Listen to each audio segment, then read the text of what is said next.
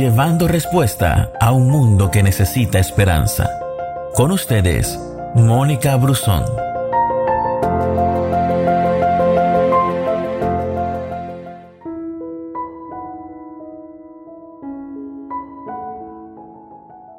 En el libro de Marcos capítulo 14, del versículo 33 al versículo 36 dice, Jesús tomó a Pedro, Santiago y Juan, comenzó a sentirse afligido y a angustiarse mucho. Les dijo, mi tristeza es tan grande que me siento morir. Quédense aquí y manténgase despiertos. Caminó un poco, se postró rostro en tierra y oró que de ser posible no tuviera que pasar por ese momento difícil, diciendo, Querido Padre, para ti todo es posible.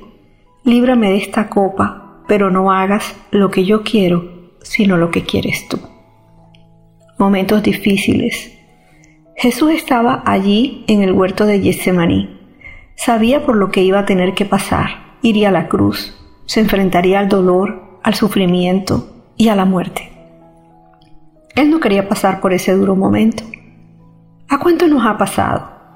Enfrentar una prueba, someterse a un examen médico, empezar las quimioterapias, los tratamientos médicos, aguantar dolores y sufrimientos.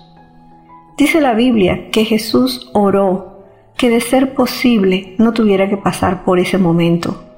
Sin embargo, a pesar de todo, le dice al Padre, mas no se haga lo que yo quiero, sino lo que quieres tú. Jesús fue al Padre y le expresó lo que había en su corazón. De la misma manera, tú y yo podemos hacerlo y decirle a Dios, no quiero pasar por esto.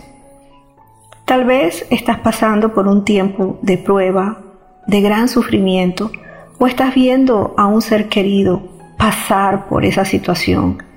Pero puedes detenerte en esta oración que hizo Jesús porque es el mayor ejemplo para nuestra oración.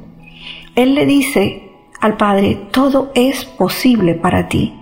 Sé que podrías librarme de esto, que puedes quitarme el dolor, porque tú eres poderoso. Allí tú estás afirmando su poder sobre tu vida. También puedes decirle, llévate mi dolor, mi sufrimiento. Sé que no estoy solo, en tu amor y misericordia, responde a mi oración y quita esta carga de mí. Y cierras aceptando su voluntad para tu vida.